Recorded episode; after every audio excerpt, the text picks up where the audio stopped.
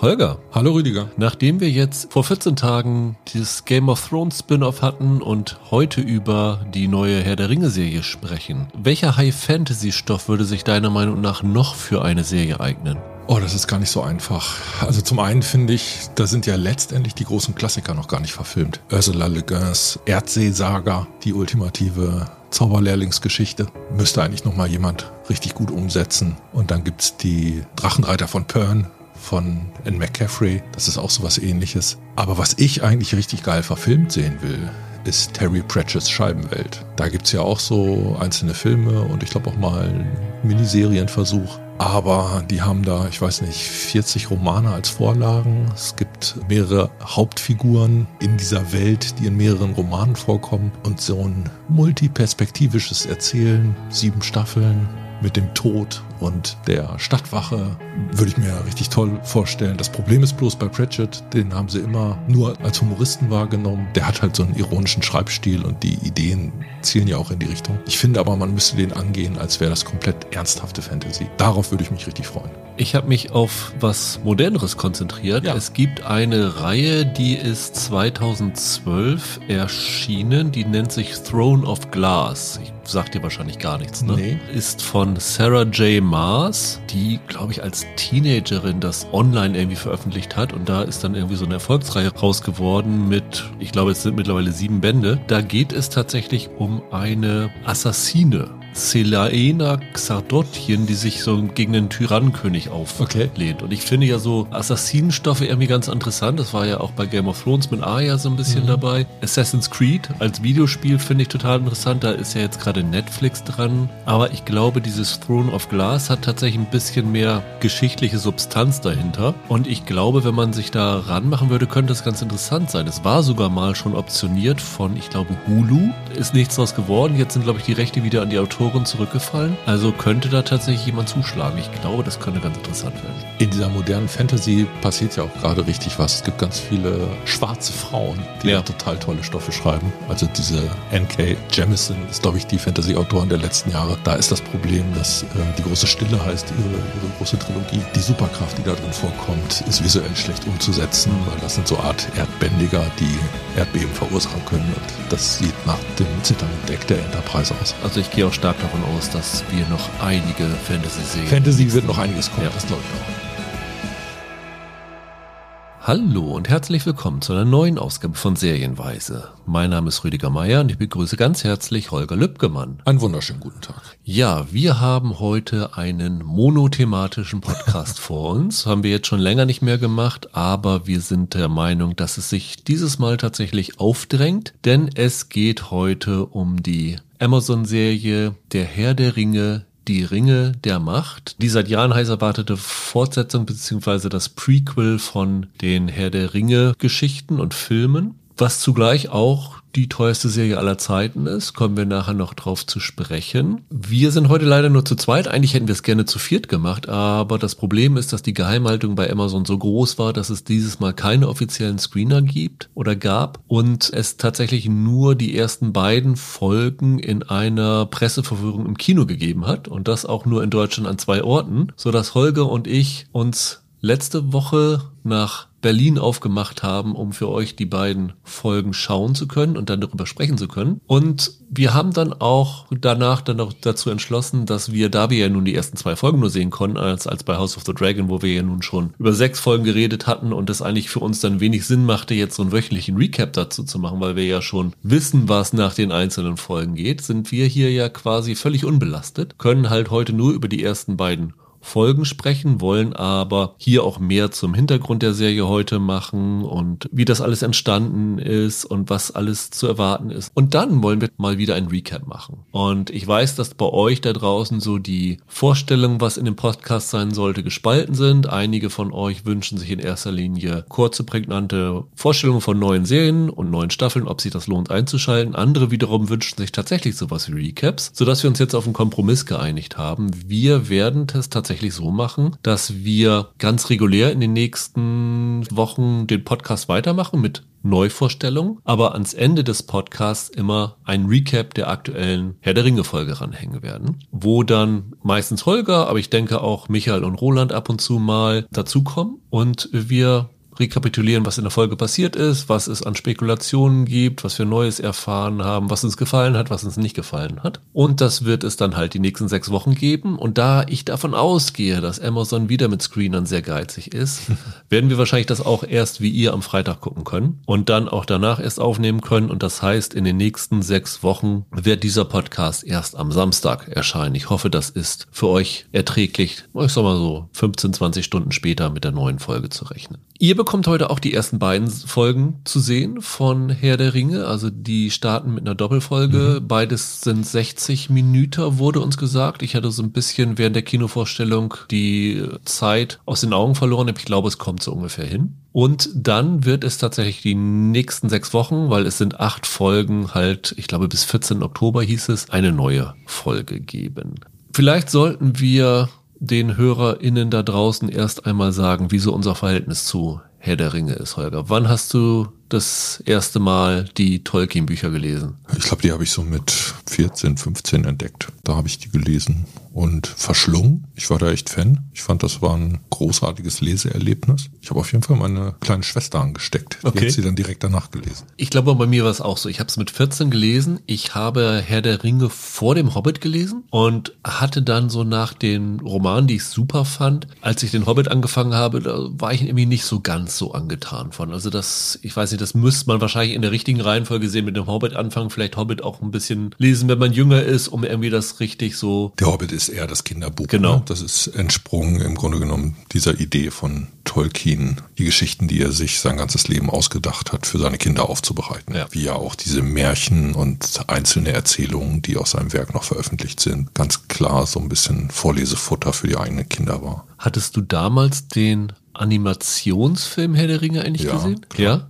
Das ist zum Beispiel was, was ich nie bis heute nicht gesehen habe. Doch, den kannte ich auch. Also ich meine, der hat jetzt keine große Welle gemacht, wobei ich mich da immer noch an die düstere Schilderung dieser apokalyptischen Reiter da am Anfang erinnere. Ja, klar, den habe ich schon wahrgenommen. Und dann kamen natürlich die Peter Jackson-Filme. Und das war ja damals, wer es nicht selbst erlebt hat, ein Kinoereignis, wo man eigentlich am Starttag sein musste, oder? Ja, sowas baut sich natürlich auf. Ne? Als das angekündigt war, war nicht abzusehen, wie groß es wird, weil bis dahin die Bücher immer noch als so unverfilmbar galten aufgrund der Art und Weise, wie Tolkien halt schreibt, ne? dass das eine ganze Welt, eine ganze Mythologie, dass das ganze Sagen sind. Und das war ja auch die große Leistung von Jackson, dass er einen Tonfall gefunden hat, mit dem das funktioniert, dass er eine visuelle Sprache gefunden hat, die das übersetzen konnte und dass er genau diese Balance hingekriegt hat zwischen Geschichte erzählen und gleichzeitig sowas Episches anzubieten. Und was man auch sagen muss, zu der Zeit war Fantasy im Kino eigentlich tot. Ne? Also alle Versuche, ja. die da kamen, sind meistens katastrophal gescheitert. Also für Fantasy war die Herr der Ringe-Verfilmung totaler Gamechanger. Ja. Gar keine Frage. War ein unfassbarer Kassenerfolg, die drei Teile nacheinander. Es war dann ja auch relativ clever, dass sie es immer so um die Weihnachtszeit gebracht haben. Das heißt, das ist so ein Weihnachtsereignis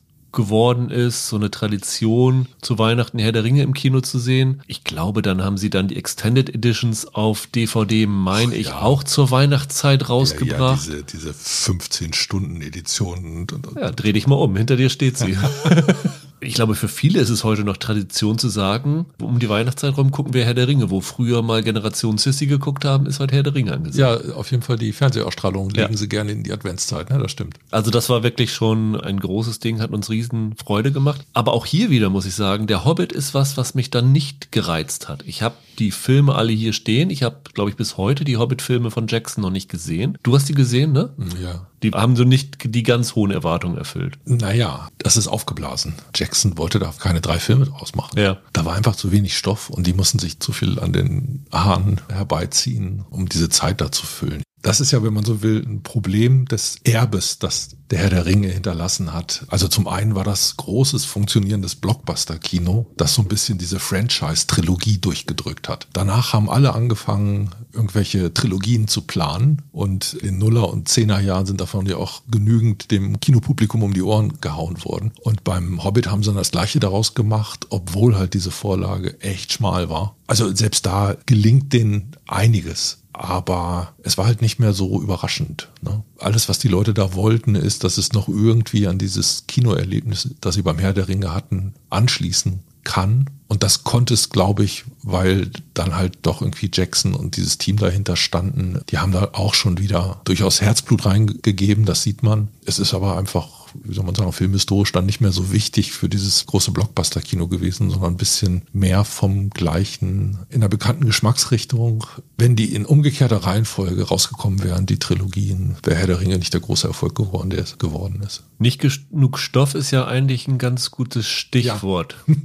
weil Schöner Übergang, ne? Die Frage ist ja hier immer, was hat Amazon eigentlich genau an Rechten für mhm. diese Serie gekauft? Also sie haben ja, ich glaube 2017 war es für 250 Millionen Dollar die Rechte ersteigert. Da gab es ja einen richtigen Wiederwettstreit. Genau, äh, Netflix, Netflix, war auch dabei, ja. HBO war dabei und Amazon hat dann letztlich die Oberhand bekommen für diesen Wahnsinnspreis. Hat nicht Bezos sogar selber verhandelt? Das kann sein, weil Bezos ist ja selber ein großer Herr der Ringe-Fan gewesen. Ich weiß gar nicht, ob du diese Geschichte kennst. Es gibt ein Buch über hochintellektuelle Kinder in Texas und wie sie gelehrt werden. Turning on Bright Minds heißt dieses okay. Buch, ist von Julie Ray in den 70ern oder so erschienen. Und da hat sie eine Schule in Texas besucht und wollte so ein bisschen darüber schreiben, wie da so das Curriculum ist Aha. und so. Und dann hat der Schulleiter ihr ein Kind zur Hand gegeben. Dieses Kind hieß Tim. Der Tim hat ihr erzählt, dass er gerade begeistert ein ganz, ganz tolles Buch lesen würde. Der Hobbit und hat ja von seinen Lieblingsfiguren vorgeschwärmt und sowas alles. Und einige Jahre später kam raus, dass dieser Tim ein Pseudonymname ist äh, und dieses Kind tatsächlich Jeff Bezos gewesen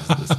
okay. Also der war wirklich schon seit äh, Kindheitsbeinen an ein riesen Herr der Ringe Tolkien-Fan und von daher kann ich mir das gut vorstellen, dass er da in den Bieterweitstreit involviert gewesen ist. Aber trotzdem ist es ihm nicht gelungen, das gesamte Erbe von Tolkien sich zu sichern, sondern er hat für Amazon die Rechte eigentlich an der Herr der Ringe Trilogie, die halt von Jackson schon verfilmt worden ist, am Hobbit, der halt von Jackson verfilmt worden ist, an den Anhängen, ja. die an Herr der Ringe stehen, wo dann so eine grobe Ereignischronologie und Stammbäume und sowas genau, alles drin sind. Das ist so die Geschichtsschreibung von Mittelerde. Und das war's eigentlich. Mhm. Also zum Beispiel, es gibt ja dieses Silmarillion mhm. von Tolkien, das ja das erste Zeitalter abdeckt. Ja, das ist im Grunde genommen die ganze Herleitung seiner genau. Mythologie, muss man das ja nennen. Und daran haben sie nicht die Rechte. Das heißt, das, was da drin ist, können sie eigentlich nicht verfilmen. Daher wusste man lange Zeit nicht, Amazon hat die Rechte, aber was machen sie jetzt eigentlich mhm. damit? Da gab es ja die wildesten Spekulationen damit. Die Showrunner haben gesagt, die meisten haben so wie Obi-Wan Kenobi oder sowas, so Origin-Geschichten von einzelnen Figuren, also eine Vorgeschichte von Gun Gandalf oder all so Sachen vorgeschlagen. Und die haben gesagt, ihr sitzt hier auf einem echten Schatz und das sind diese Anhänge. Weil die Anhänge geben euch ein Gerüst, eine ganz andere neue Geschichte zu erzählen, die aber genauso episch sein kann wie das, was Peter Jackson halt erzählt hat. Das ist das Ganze, was es jetzt geworden ist. Nämlich in dieser Serie wird das zweite Zeitalter erzählt. Mhm. Im Grunde kann man sagen, diese Serie, die ja jetzt offiziell auf fünf Staffeln ausgelegt ist, wahrscheinlich dann auch acht Folgen jeweils pro Staffel, also sagen wir mal auf 40 Stunden ausgelegt ist, erzählt grob das, vielleicht mit ein bisschen weiter voran, was Peter Jackson als Prolog in seinem Film erzählt hat. Diese ersten fünf Minuten oder was ja. das waren. Ja, ja, klar. Und das wird jetzt hier episch ausgedehnt. Und das ist natürlich insofern ganz interessant, weil ich frage, hast du dir die Appendixes nochmal angeguckt? Ich habe sie wirklich zu Hause stehen, ja. aber ich habe die jetzt nicht nochmal zur Hand genommen. Weil ich habe da nochmal reingeschaut und da ist nicht viel drinne. Du hast da ein paar Namen und sowas alles ja. und ein paar Ereignisse, aber es ist jetzt nicht weit ausgeführt und von daher ist diese Geschichte ja dann doch relativ frei, das muss man sagen. Die ist ziemlich frei. Was ich gehört habe, war, dass die Rechteinhaber dieser Trust sich ausbedungen hat, dass am Ende nichts von dem, was Amazon in dieser Serie erzählen wird, quasi der schriftlichen Überlieferung von Tolkien widersprechen darf. Das ist im Grunde genommen das Negativ. Das ist im Grunde genommen diese Rahmung, die da ist. Und das lässt wirklich viel Platz. Also die können jetzt an Figuren erfinden, was sie wollen. Was die Fans wollen, ist aber natürlich, dass die sich möglichst nah an das Weniger halten, das sie über dieses Zeitalter haben. Wohin es gehen soll und äh, was die Richtung ist und was sie nach der Überlieferung von Tolkien erzählen dürfen, ist relativ klar, wie sie dahin kommen, der Weg und über welche Figuren sie das machen, da eine Serie ja auch diese Zeitspanne nicht so abbilden kann, wie Tolkien das beim Verfassen einer Chronik tut, ne? weil sie ganz einfach den Zeitablauf irgendwie raffen müssen. Also da muss eigentlich das, was nacheinander folgt, fast gleichzeitig passieren, damit es sinnvoll ist, dass es irgendwie in, in ein Ensemble mit einem Cast gespielt werden kann. Grob findet das, was jetzt hier in der Serie stattfindet, zumindest der Startpunkt, ist so ungefähr 4000 Jahre vor den Ereignissen von Herr der Ringe. Kann sein, dass ich das auch durcheinander wechsle. Ich habe dreieinhalbtausend Jahre vorher und insgesamt sollen tausend Jahre nach dieser Chronologie abgedeckt werden. Ja, genau. Also die Zeitalter bei Tolkien haben ja immer eine eigene Zählung. Ist ja, wie ja, vor ja, Christi, nach Christi genau. so ungefähr. Und dieses zweite Zeitalter ist insgesamt auf 3440 Jahre angelegt. Okay, ja. Das endet mit dem Triumph über Sauron, also quasi mit dem Ende des Prologs von mhm. den Jackson-Filmen. Genau. Der Einsatzpunkt dieser Serie, wir gehen nachher auf die Details an, aber grob ist die Herr der Ringe-Trilogie wie der Ring, der eine Ring, sie zu Knechten zerstört wird. Und das, was hier erzählt wird, ist, wie dieser Ring und die anderen Ringe erschaffen worden sind. Ja, die Ringe der Macht. Genau. der Auftakt, wann diese Ringe geschmiedet werden, wird, glaube ich, auf das Jahr grob, es ist, ist nicht genau festgelegt, aber 1500 okay. in den Second Age reingelegt. Okay. Das heißt, du hast theoretisch von dem, wo das losgeht, bis zum Ende dieses zweiten Zeitalters 2000 Jahre. Und von dem Ende dieses zweiten Zeitalters bis zum Auftakt von Herr der Ringe ist ja auch nochmal einige Zeit ins Land gegangen. Also von daher würde ich so sagen, 4000 Jahre sind das bestimmt nochmal her. Für das Erzählerische ist für uns einfach wichtig, es ist mehr als eine Menschenlebensspanne, die genau. eigentlich erzählt werden sollte. So können sie das in der Serie nicht machen, also müssen es raffen. Die Showrunner J.D. Payne und Patrick McKay haben gesagt, wenn wir das tatsächlich so erzählen würden in der Chronologie, wie es bei Tolkien ist, dann würde das dazu führen, dass wir alle zwei Folgen große Teil unseres Casts austauschen müssen, weil die Menschen alle verstorben sind. Was ja auch der Grund ist, warum wir hier in dieser Serie bis auf wenige Ausnahmen komplett neue Figuren haben, die man nicht aus Herr der Ringe kennt. Mhm. Die einzigen wiederkehrenden Figuren sind die Elben, die halt unsterblich sind, es sei denn, sie werden in der Schlacht getötet mhm. oder ich glaube, sie sterben an Herzschmerz. Und daher sind hier Galadriel, die in den Jackson-Filmen von Kate Blanchett gespielt wird, und Elrond, Hugo Weaving dort. Die sind hier in der jüngeren Version zu sehen. Das sind die Figuren, die sich quasi durch diese ganze Herr der Ringe-Ära ziehen können, aber alle anderen Figuren sind neu. Mit einer Ausnahme, es taucht dann die Isildur-Figur aus, der dann am Ende dem Sauron den Finger abschlägt und sich dann weigert, den Ring zu vernichten. Das ist ja das, was wir da mhm. in dem Prolog sehen. Der wird hier auch als junger Mann gezeigt. Also der ist zumindest vom Namen her aus den Herr der Ringe Filmen bekannt. Aber ansonsten werden wir hier ein neues Figurenkabinett bekommen. Ja, wie gesagt, die Haupthandlung ist, wie diese Ringe entstehen und wie diese Ringe dann dazu führen, dass das Böse wieder zurückkommt. Vielleicht das kann man in diesem Zeitpunkt schon sagen, der Auftakt dieser ersten beiden Folgen ist wiederum ein Prolog, wie bei den Herr der Ringe Filmen. Es ist fast eins zu eins so. Es ist auch von Galadriel wieder erzählt. Sie erzählt, wie das Böse bekämpft worden ist, jetzt halt im ersten Zeitalter und vernichtet scheint, weil sie ist die Einzige, die daran glaubt, dass es noch nicht vernichtet ist, aber alle anderen halten diesen Krieg für beendet, was so irgendwie äh, zu so einer Szene kommt, die so ein bisschen an äh, George W. W. Bush erinnert, der Mission Accomplished sagt, weil alle anderen sagen ja so, der Krieg ist jetzt beendet, zack. Aber natürlich wissen wir als Zuschauer und weiß auch Galadriel, dass dem nicht so ist. Das wird auch wieder in den ersten fünf Minuten erzählt, bevor diese Serie losgeht. Da denkt man, oh, ihr behaltet die Struktur, die erprobte Struktur von Peter Jackson zumindest in diesen Filmen bei. Das fand ich ganz schön feist weil einige der großen Bilder aus den Trailern hier quasi als so Zwischenshots die Geschichte illustrieren verbraten werden. Und naja, sagen wir mal so, die Leute haben da mordsmäßige Schlachten erwartet und jetzt ist das wie so ein Filmstil, über dem erzählt wird und out of context ist es dann komplett vorbei. Das war schon eine ganz schön einige falsche Fährten, auf die die Leute gelockt wurden im Vorfeld. Genau, und der Hauptpunkt ist halt dieser Kampf gegen Sauron, der langsam Kräfte sammelt, weil Sauron war ja in diesem Prolog, der hier erzählt wird, einer der Hiwis, von Morgoth, dem eigentlich Bösen, der ist vernichtet worden und Sauron ist, glaube ich, der Einzige, der entkommen ist. Und der sammelt jetzt neue Kräfte und versucht dann wieder zurückzukommen. Wer natürlich den Herr der Ringe Text kennt, weiß, dass er daran beteiligt ist, dass diese Ringe geschmiedet werden, weil er gibt dieses Wissen weiter und er assistiert dabei, dass diese Ringe geschmiedet werden, mit der Absicht, einen Ring dabei für sich zu haben, mit denen er quasi alle kontrollieren kann. Ja, und das tut er aber in falscher Gestalt. Ja, ne? genau. Das genau. kommt noch so ein bisschen dazu. Ich habe Mutmaßungen gelesen, dass Sauron quasi in dieser ganzen ersten Staffel gar nicht richtig vorkommt. Es gibt vor allen Dingen Spekulationen schon beim Trailer, sobald irgendjemand da war, den man nicht kannte. Ja, ja, ah, genau. das ist Sauron in genau. äh, anderer Gestalt. Genau. Also in gewisser Art und Weise gibt's hier jetzt erstmal noch die Suche nach dem Bösen ja. und dementsprechend auch ein bisschen die Suche nach Sauron. Ja, das ist so der grobe Bogen. Ich glaube, mehr wollen wir jetzt noch nicht erzählen. Wir gehen nachher noch in die Details ein und sowas alles. Genau. Aber das ist so ungefähr das chronologische, also den Zeitabschnitt und den groben Handlungsbogen, der euch hier in dieser Serie erwartet. Schmieden der Ringe und Aufstieg von Sauron als große Bedrohung. Und dann ist die Frage, ich bin mir nicht sicher, ob sie tatsächlich auch dann, würde ich mal vermuten, in der letzten Staffel die große Schlacht zeigen werden, den, den großen Showdown mit. Äh, Irgendeine große Schlacht wird kommen. Gehe ich auch von aus. Ich habe eben schon die Namen J.D. Payne und Patrick McKay gesagt, die als Showrunner hinter dieser Serie stecken. Ja. Das ist ja ein ganz schönes Wagnis gewesen. Ja, ganz schön.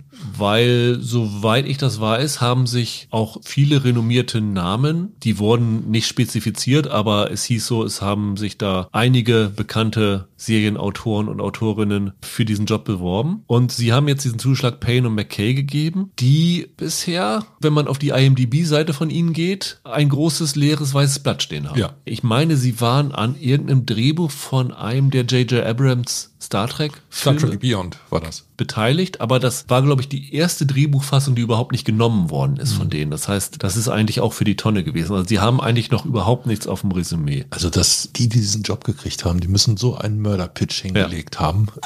Das muss doch so ungefähr das Begehrteste gewesen sein, was du zu der Zeit kriegen konntest. Und dann gehen sie mit so zwei No-Name-Nasen. Das will mir selber noch nicht so ganz in den Kopf. Also sie sind aus dem Stall von J.J. Abrams. Ja. Und ich würde mal vermuten, dass J.J. Abrams da ein gutes Wort für sie eingelegt hat. Ja. Aber es ist trotzdem bisschen seltsam zu sagen, ich gebe 250 Millionen Dollar aus und gebe das Ganze zwei Rookies in die Hand. Das ist, als wenn Bayern investiert 500 Millionen in seinen Kader und Holger Lippgemann, du trainierst das jetzt. Also ich würde es mir zutrauen. Siehst du?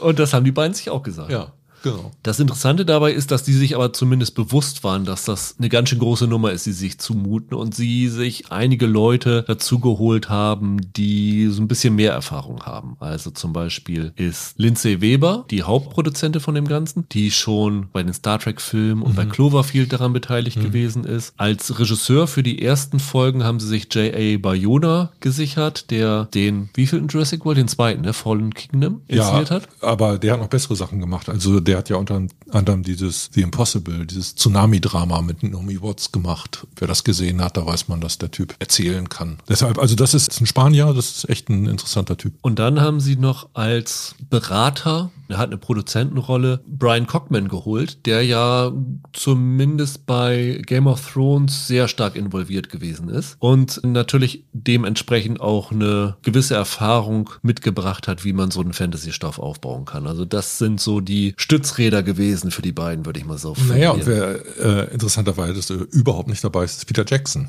Also man hätte sich ja auch vorstellen können, dass man ihn bittet, irgendeine Aufgabe zu übernehmen. Das war aber nicht der Fall. Er hat äh, immer gesagt, er hat nichts damit zu tun soll später angeboten haben, er könne ja mal über die Drehbücher gucken, aber das ist ein Angebot, auf das nicht zurückgekommen wurde. Er hat gerade, glaube ich, irgendwo ein Interview in einem Podcast oder irgendwo gegeben und hat das nochmal gesagt, na, dass sie ihn geghostet hätte. Also sie hätten gesagt, ja, wir schicken dir das und dann hat er aber nie, nie was davon gehört. Er war jetzt aber auch nicht sauer darüber oder so. Amazon hat daraufhin gesagt, ja, das war so, dass wir die Aufgabe hatten, aus kreativen, aber auch aus gewissen rechtlichen Gründen die Filmtrilogie und diese Serie getrennt voneinander zu halten. Deswegen deswegen wollten sie Peter Jackson da nicht mit drin okay. haben. Also der ist tatsächlich da null involviert in dem Ganzen, außer dass Weta mit an den Spezialeffekten mhm. beteiligt ist, weil sie haben ja jetzt auch diese erste Staffel in Neuseeland gedreht. Aber das ist ja auch gut. Also man will jetzt ja auch nicht unbedingt, dass jede Tolkien-Verfilmung ja. von Peter Jackson überwacht wird. Ich hätte ja auch nichts dagegen, wenn mal jemand anderes sich jetzt noch an Tolkien versucht. Mit diesem ganzen Wissen im Hintergrund, wer da hintersteckt, was da abgedeckt wird, etc. Was waren so deine Erwartungen, mit denen du an diese Serie rangegangen bist? Amazon hat bei mir keinen so guten Ruf als Serienschmiede. Ich finde, den sind über die Jahre schon ein paar Sachen gelungen, aber nicht so viele. Und wenig, das so richtig, richtig klasse ist. Auch als Fantasy-Schmiede haben sie seit Wheel of Time jetzt nicht ja, so das, einen äh, guten Ruf, würde ich mal sagen. Das ist eine Axt, die in die gleiche Kerbe schlägt. Deshalb habe ich gedacht, okay, das wird vielleicht so ein großes Geldgrab. Alle versuchen irgendwie das nächste Game of Thrones zu haben und versuchen dementsprechend die größte Franchise, die existiert, so an Land zu ziehen. Und das ist in gewisser Art und Weise Herr der Ringe. Und dann hat man ziemlich früh gehört, was für ein irres Budget dahinter stecken wird und für was für eine Irrsinnssumme allein diese Rechte für einen Anhang über den Tisch gegangen sind. Also die Vorzeichen standen für mich schon auf, naja, guck mal mal rein, aber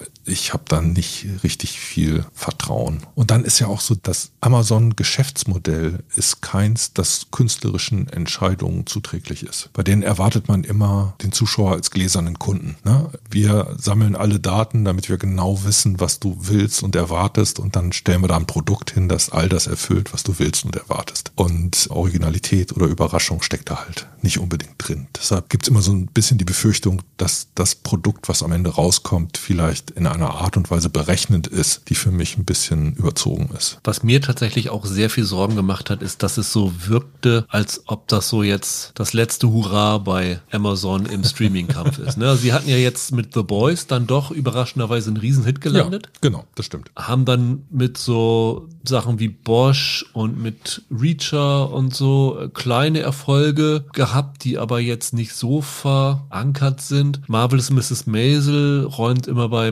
Preisverleihung und so ab. Aber ist mal, es fehlt bei Amazon das, was Game of Thrones für HBO gewesen ist und das, was Stranger Things für Netflix ist. Und es wirkte jetzt so ein bisschen, wir scheißen jetzt hier alles mit Geld dicht ja. und versuchen das jetzt zu erzwingen, den Erfolg. Da hast du natürlich erstmal den Gedanken, da wird ganz oben so viel in diese Produktion reingeredet, dass das eigentlich gar nichts werden kann. Gestern, also wir nehmen heute am Mittwoch aus, gestern war, äh, glaube ich, Premiere in London und da hat Bezos eine Rede gehalten und hat sich bei den Showrunnern bedankt, dass sie immer zur richtigen Zeit seine Anmerkungen ignoriert hätten.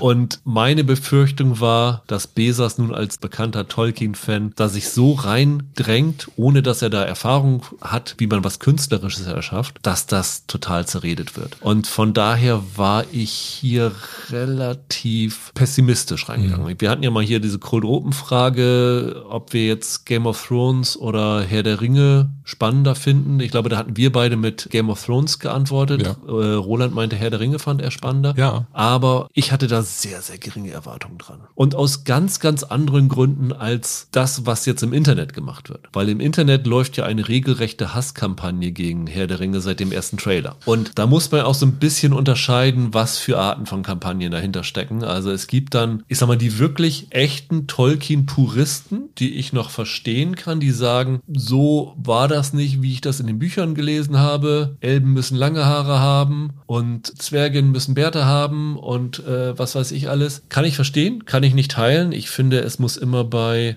Adaption auch künstlerische Freiheiten geben, aber ich verstehe, woher diese Treue gerade bei so Tolkien-Loyalisten kommt, weil da ja Leute bei sind, die Jahrzehnte in diesen Stoff investiert haben. Und die dann halt auch besonders große Vorstellungen haben, wie dieser Stoff auszusehen hat. Das war ja, muss man sich auch zurückerinnern, bei Peter Jackson ja genauso. Da gab es ja auch im Vorfeld ganz, ganz viel Kritik dran und ganz, ganz viel Misstrauen. Ich weiß, glaube ich, irgendwann kam, wenn ich das recht entsinne, im Vorfeld raus, dass Jackson gesagt hat, er hätte Tom Bombadil nicht drinne. Und dann gab es auch, wie könnt ihr Tom Bombadil da rauslassen? Ja, ja. Das geht ja gar nicht. Ja, Am Ende waren dann alle damit zufrieden. Das kann ich verstehen. Aber es kam dann ja auch diese ganz andere Schwemme noch dazu. Äh, Amazon ist woke geworden. Wie kann es sein, dass Galadriel hier als Actionheldin gezeigt wird? Wie kann es es sein, dass hier schwarze Elben rumlaufen und dieses und jenes. Und da muss ich nur sagen, wer da so reingeht, sorry, ihr habt damit nichts verloren.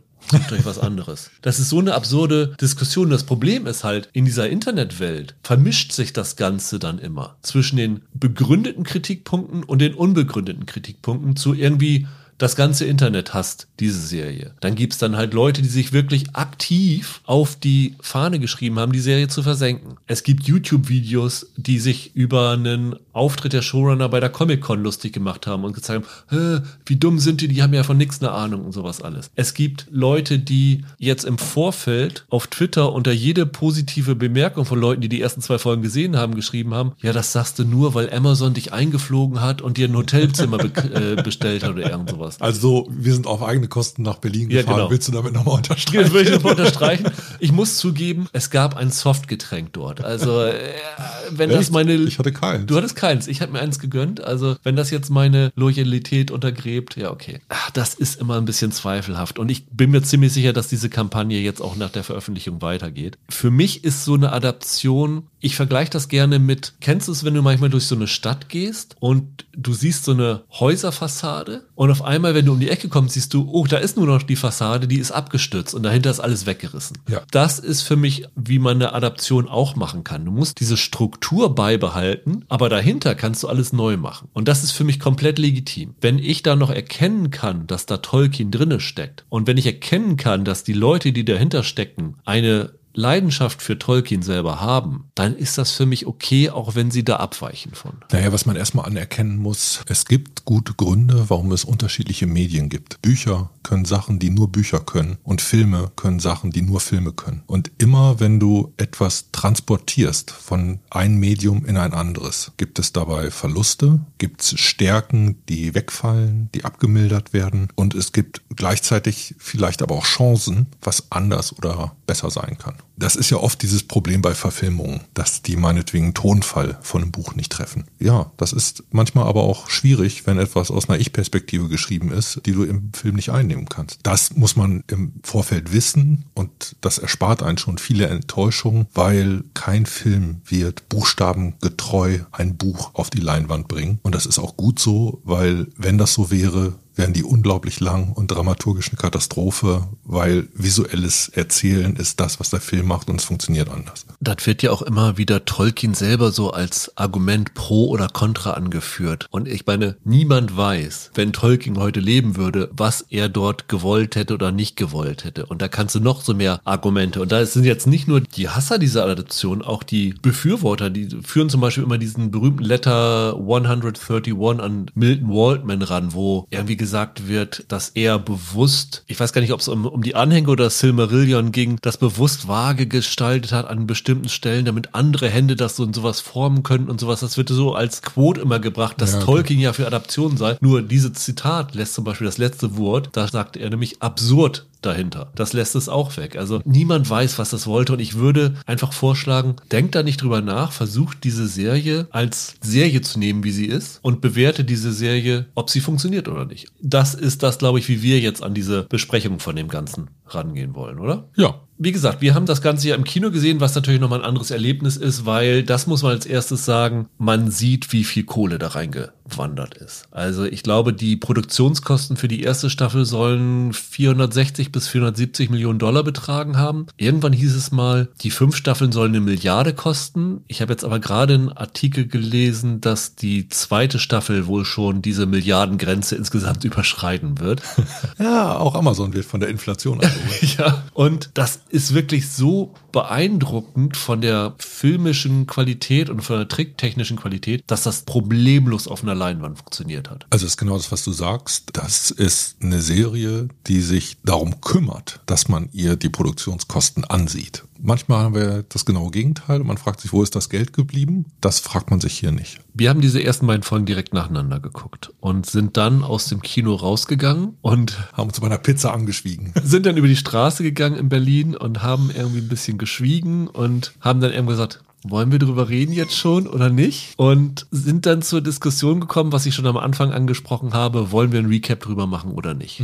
Beziehungsweise ich habe, glaube ich, gesagt, also ich glaube nach diesen zwei Folgen, wir müssten einen Recap dazu machen. Und dann hast du nur gesagt, das glaube ich auch so. Ja. Von daher, glaube ich, kann man schon sagen, dass wir nicht enttäuscht gewesen sind von den ersten beiden Folgen. Also das andere große Fantasy-Thema der letzten Wochen war ja House of Dragons. Da ging es mir so, dass meine persönlichen Erwartungen bisschen unterschritten wurden. Und hier habe ich das genaue Gegenteil gehabt, dass meine Erwartungen nicht allzu hoch waren. Ich habe sogar am Anfang in den ersten Minuten noch so gedacht, hm, und dann sind sie übertroffen worden. Und ich bin da rausgekommen mit so einer Vorstellung, hey, die Leute, die den Herr der Ringe gemocht haben, die werden diese Serie lieben. Und das habe ich nicht kommen sehen. Das habe ich wirklich nicht erwartet. Und das wird natürlich auch nicht bei allen so sein. Es wird auch wahrscheinlich wieder, was du schon sagtest, einige, einige Hater geben. Aber der erste Eindruck, den ich von dieser Serie hatte, war dann doch, oh wow, das funktioniert ja. Die haben ja einen Ton gefunden obwohl Fantasy-Ton immer echt schwierig ist. Die haben ja Bilder gefunden. Die haben ja technische, schauspielerische Qualitäten, die für jeden sichtbar sind. Und ja, das war wirklich eine positive Überraschung. Ich habe die ersten Minuten angeguckt und wie schon erzählt, wie ihr es ja jetzt auch wahrscheinlich schon gesehen habt, geht das ja los mit diesem Prolog. Und der Prolog ist nicht kurz und habe nach diesen fünf Minuten gedacht, ah, das ist genauso enttäuschend, wie ich mir das vorgestellt habe. Weil ich fand es so einfallslos, halt diesen ganzen Prolog nochmal zu machen, auch thematisch nochmal zu machen, auch mit Galadriel als Sprecherin nochmal zu machen. Da habe ich gedacht, okay, ihr geht jetzt wirklich auf absolute Nummer sicher anscheinend. Ihr versucht einfach das zu kopieren, was Peter Jackson schon gemacht hat. Das war ein bisschen so, wie wenn man am Anfang von Star Wars die Schrift nach hinten ja. laufen sieht. Und da habe ich gedacht, oh, Schande, Schande, Schande. Und ich habe mich dann schon geärgert und gedacht, oh, jetzt machen wir wieder einen Podcast, wo hier wieder echt so viel Negatives drüber gesagt wird. Und dann war dieser Prolog vorbei. Also der Prolog geht ja schon los mit Galadriel als jungem Mädchen in Valinor, also der Heimat der Elben, die dann so ein Schiffchen baut und dann von anderen Jungs dann wird dieses Schiffchen versenkt und dann prügelt sie sich mit den Jungs und dann bekommt sie einen weisen Ratschlag von ihrem großen Bruder. Interessanterweise wird der Name des großen Bruders nicht gesagt, so wie ich das mitgekriegt habe. Das kann ich nicht beschwören, das weiß ich nicht mehr. Weil nämlich Galadriel hat ja eigentlich drei Brüder und ich habe die ganze Zeit versucht zu recherchieren, welcher Bruder denn davon gemeint sein soll. Die Geschichte dieses Prologs ist ja, dass dann dieser Krieg halt in Mittelerde ausbricht und die Elben ihr Valinor verlassen, nach Mittelerde gehen, um dort das Böse zu besiegen. Und in diesem Kampf fällt halt der Bruder von Galadriel. Was dann ja auch der Ausgangspunkt ist, warum sie so besessen davon ist, Sauron zur Strecke zu bringen, weil sie das so als persönlichen Rachefeldzug sieht, um ihren Bruder zu rächen. Also so ein bisschen Galadriel als Liam Neeson in Taken. Das war erstaunlich, oder? Ja, fand ich auch. Ich finde, das ist auch durchaus eine Frage, die wir diskutieren müssen. Passt das zu der Galadriel-Figur, die wir aus dem Herr der Ringe kennen?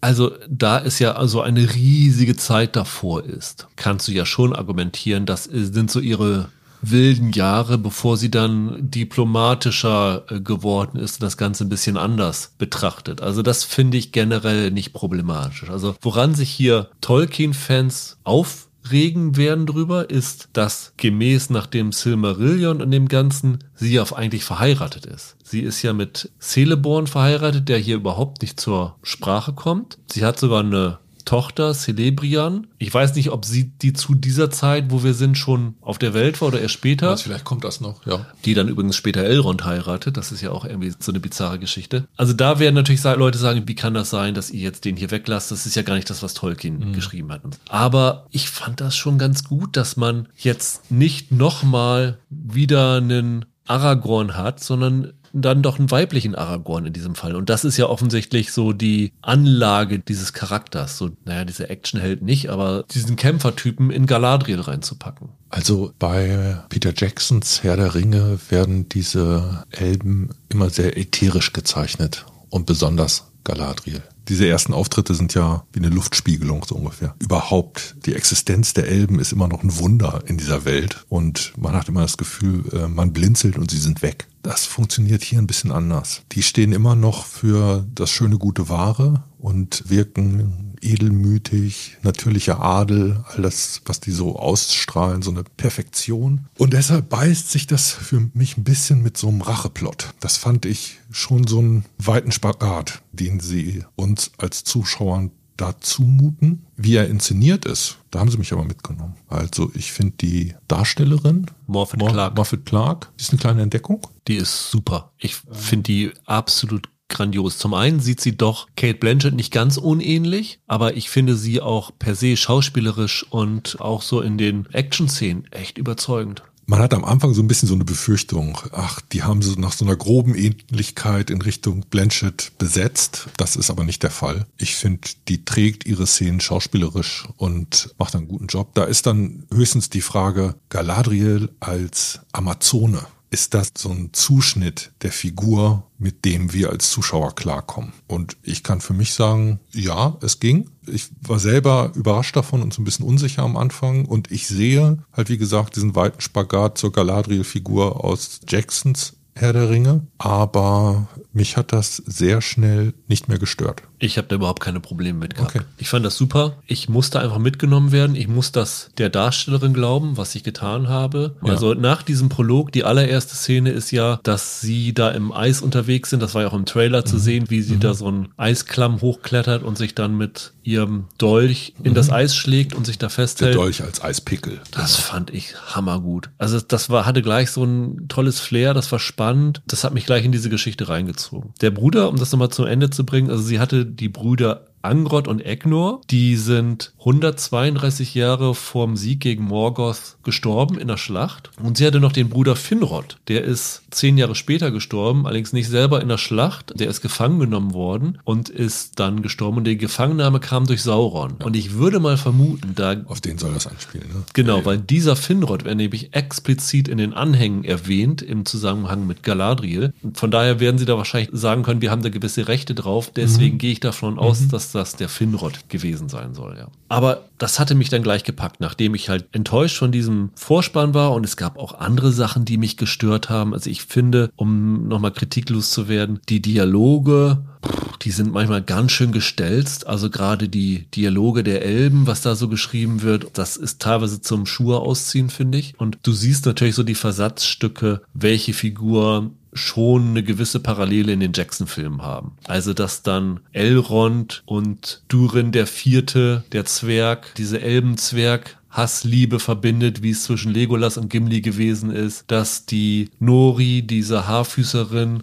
je nachdem, wie man es interpretieren will, an Frodo oder, oder an Samwise Gamgee angelehnt ist. Ja. Aber so viel Variation hatte Tolkien jetzt in seinen Figuren, Charakterisierung auch nicht, oder? Ja, da kannst du die Geschichte auch so erzählen, dass König auf König auf König folgte. Ich weiß, was du meinst, dass man bei den Figuren manchmal denkt, dass sie ein bisschen versatzstückhaft sind. Aber das habe ich oft bei Fantasy, weil das von der Struktur so ein Genre ist, wo das ein bisschen, bisschen naheliegend ist, finde ich. Und eine andere Sache ist, es gibt immer eine Form von, von Pathos und Kitsch, der da drin steckt. Aber es ist nicht mehr oder schlimmer, als es im Herr der Ringe auch schon war. Das wäre für mich da, glaube ich, das Entscheidende da bleibt es der Marke treu. Ja, denke ich auch. Also ich habe jetzt die Filme länger nicht mehr gesehen und ich glaube, man verherrlicht sie auch ein bisschen. Also die sind ja. auch nicht perfekt, aber die sind perfekte Unterhaltung gewesen. Ich habe vor paar Jahren da nochmal reingeguckt und da gibt's auch schon so einige Szenen, wo sich einem die Fußnägel aufrollen. Ja. Dann lass uns doch jetzt tatsächlich mal durch diese ersten beiden Folgen gehen, anhand der verschiedenen Schauplätze, welche Figuren wir dort treffen, was an diesen Schauplätzen passiert und dann vielleicht zu diesen Schauplätzen, was uns an diesen Plots gefallen hat und weniger ja. gefallen hat. Der Auftakt ist ja wie gesagt in Valinor mit Galadriel, die dort aufwächst, dann ihren Bruder verliert, dann zieht ja die ganze Elbenschar nach Mittelerde rüber. Valinor kommt dann ja nachher noch einmal ins Spiel in der Serie, nämlich nachdem Galadriel ja im hohen Norden auf die Jagd nach Sauron gegangen ist und so manisch dabei gewesen ist, dass ihr Heer desertiert. Ja, es gibt so eine kleine Meuterei in der ja. Schneefeste oder wie man das nennen soll. Da übrigens, das hatten wir letzte Woche schon, als wir im Kino waren, diskutiert und ich bin da immer noch nicht schlauer geworden, weil wir konnten jetzt nicht noch mal reinschauen. Wir haben wirklich nur diese eine Erinnerung an diesen Kinofolgen im Kopf. Ob jetzt dieser Anführer von dem Heer, der quasi die in Anführungsstrichen Meuterei mhm. leitet, da hatte ich so überlegt, ob das einer von den Jungs ist, der sie da mit dem Schiffchen gemobbt hat am Anfang. Das war so ein bisschen mein Verdacht, da waren wir uns aber auch nicht ganz einig drüber, ob das damit ausgesagt werden sollte, weil die Namen, die da fallen, bin ich mir jetzt nicht sicher. Ich habe mir jetzt nicht den Namen des Kindes gemerkt, ob das jetzt so übereinstimmt mit dem Typen. Das ist ja eh ein, ein Tolkien-Problem, zu viele Namen. Ja. Bei Tolkien Tolkien brauchst du immer ein Namensregister. Aber das war so ein bisschen meine Überlegung dahinter. Und nachdem die halt meutern, gehen sie zurück nach Linden. Das ist ja in Mittelerde einer der, der Hauptorte der Elben, wo der hohe König der Elben Gil Galad regiert und dort bekommen die für ihren unerbittlichen Einsatz eine Auszeichnung und ein Teil der Auszeichnung ist halt, dass sie nach Valinor zurück geschickt werden sollen, wo wir sie dann mit einem Boot, ein bisschen, wie sah das aus, wie Richtung Valhalla fahren. Ne? So die Krieger ziehen nach Valhalla ein, so, so wirkte das ein bisschen. Also das ist das, was wir über Valinor in diesen beiden Folgen erfahren. Galadriel geht dann ja nicht mit nach Valinor, aber das nehmen wir, glaube ich, nochmal am Ende der Folge auf. Als nächstes treffen wir die Haarfüßer, ne? Die Haarfüßer. Genau. Da waren wir uns auch nicht ganz einig, wo es ist. Ich meine, es hätte im Vorspann gestanden Rohanion oder so. Also ich hätte jetzt mal gesagt, dass es so auf der Ebene von Rohan irgendwo ist. Du sagst es am Fuß, Fuß des, des Nebelgebirges müsste das eigentlich sein, ne? Genau. Da sind die laut Tolkien ansässig. Und dort treffen wir Nori, also Eleanor Brandy Foot, die gespielt wird von Markella Kavanagh, die so ein bisschen, ja, als Rebellin nicht, aber so ein bisschen als ein abenteuerlustiges Haarfüßermädchen gezeigt wird. Das sind ja die Urahnen der Hobbits. Ja, genau. Ich glaube, so muss man sagen. Es gibt irgendwie drei Völker, aus denen die späteren Hobbits entsprungen sind. Und das ist eins davon. Und ich finde, so wie die gezeichnet werden, sieht das fast so ein bisschen aus wie fahrendes Volk. Genau, genau. Weil du hast ähm, nicht so wie bei Jackson, dass sie fest im Auenland oder so sind, sondern es ist wirklich so, dass sie sich so provisorische Verstecke in der Landschaft machen mit Bäumen und Vorhängen und sowas alles. Ja, und das ist genau der Punkt. Also die sind scheu und verstecken sich und können mit den Menschen nichts anfangen und gehen jedem Kontakt aus dem Weg. Und das ist der Grund, warum dann diese Nori auch so ein bisschen aneckt, weil die durchaus mehr Neugier und Entdeckungsdrang hat als die anderen Haarfüße drumherum. Genau, die sind alle sehr ängstlich, versuchen alle möglichst zusammen zu bleiben, sind auch relativ schnell in diesen ersten beiden Folgen davor gleich weiterzuziehen, weil sie eine Bedrohung dort wittern. Also sie sind wirklich nicht an den Ort gebunden. Und die Nori zieht dann halt mit ihrer Freundin Poppy, die gespielt wird von Megan Richards, los und noch mit zwei oder drei jüngeren Hobbits. Die gehen auf Bärensuche und treffen dort dann halt auch auf eine Gefahr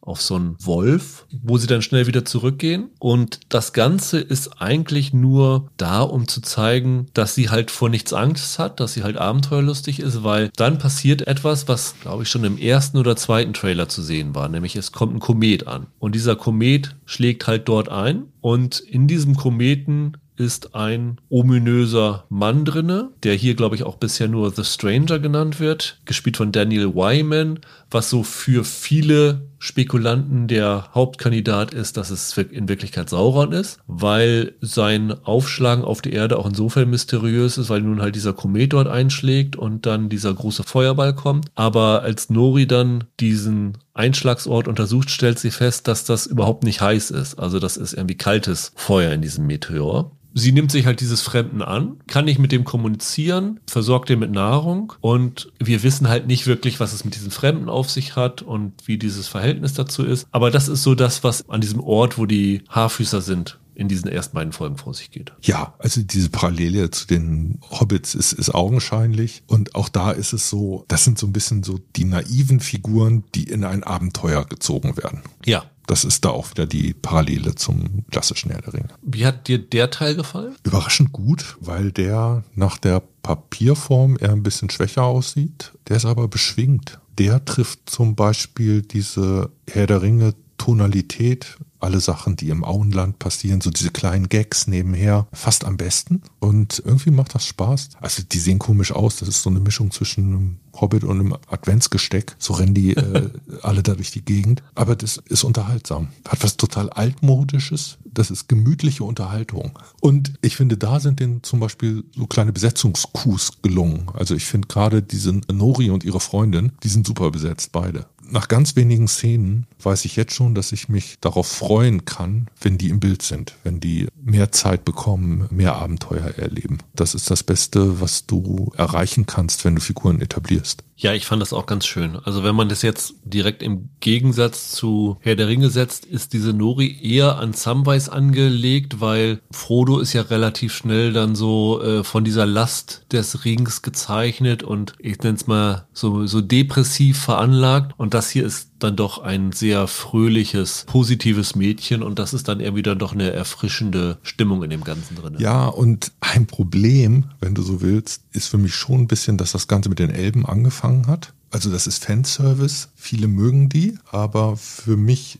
stimmt das nicht ganz. Mir sind die zu sehr Übermenschen. Das ist immer zu idealistisch und die sind immer zu nah am, am Pathos und am Kitsch und mit Weichzeichner äh, in so eine Fantasy-Welt geworfen. Und wenn ich es mir aussuchen kann, habe ich dann lieber das bisschen naive, kindliche Abenteuer erzählen, was aus Perspektive dieser Hobbit oder Hobbit-ähnlichen Figuren stattfindet. Und das übernimmt hier halt die Episode um die Haarfüße dieser ganze Aspekt mit dem Kometen und diesem Fremden, das wirkte für mich am ehesten als etwas, was hier zugedichtet worden ist zu dem Tolkien-Kosmos, oder? Also ich sag mal, wenn man sagen will, hier ist irgendwo ein Fremdkörper in dieser Serie, mhm. hätte ich am ehesten gesagt, das fällt so ein bisschen raus, oder? Ich weiß, was du meinst. Und auf die Idee kann man auch kommen, ja. Aber ich habe ja vorhin schon gesagt, dass ich finde, dass sie am Anfang uns einen weiten Schritt zumuten, was die Umdeutung der Galadriel-Figur angeht. Und das kommt zeitlich noch davor. Weißt du? Wenn du das eine geschluckt hast, schluckst du das andere auch. So würde ich das eher sehen. Okay. Also mich hat es jetzt auch nicht gestört. Ich bin gespannt, wie das weitergeht, das mhm. Ganze. Aber ich dachte so ein bisschen, hm, das ist jetzt etwas, was so ein bisschen abweicht von mhm. dem, was wir über Mittelerde so kennen. Äh, du hast eben schon die Elben angesprochen und ich habe ja auch schon erzählt, dass wir dann relativ schnell nach diesem Action-Ausflug von Galadriel nach Linden kommen, wo ja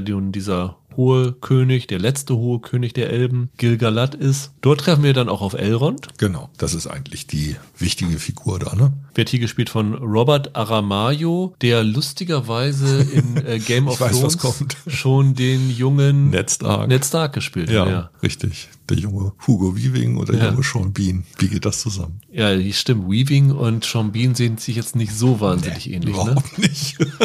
Aber er, Aramayo ist jetzt auch ein paar Jahre älter schon. Also vielleicht hat er sich jetzt optisch mehr ihm genähert. Also den fand ich ein bisschen eine verschrobene Besetzung, weil ich vorhin ja gesagt habe, ich finde, die Elben versuchen sie als so besonders schön zu zeichnen. Und da haben sie sich einen Typen mit einem ziemlich seltsamen Charakterkopf rausgesucht. Also ich finde, der sieht aus wie eine Ameise. Ich finde, der hat eine Kindpartie wie Michael Schumacher früher so ein bisschen. Sieht aus also wie eine Ameise, prominent.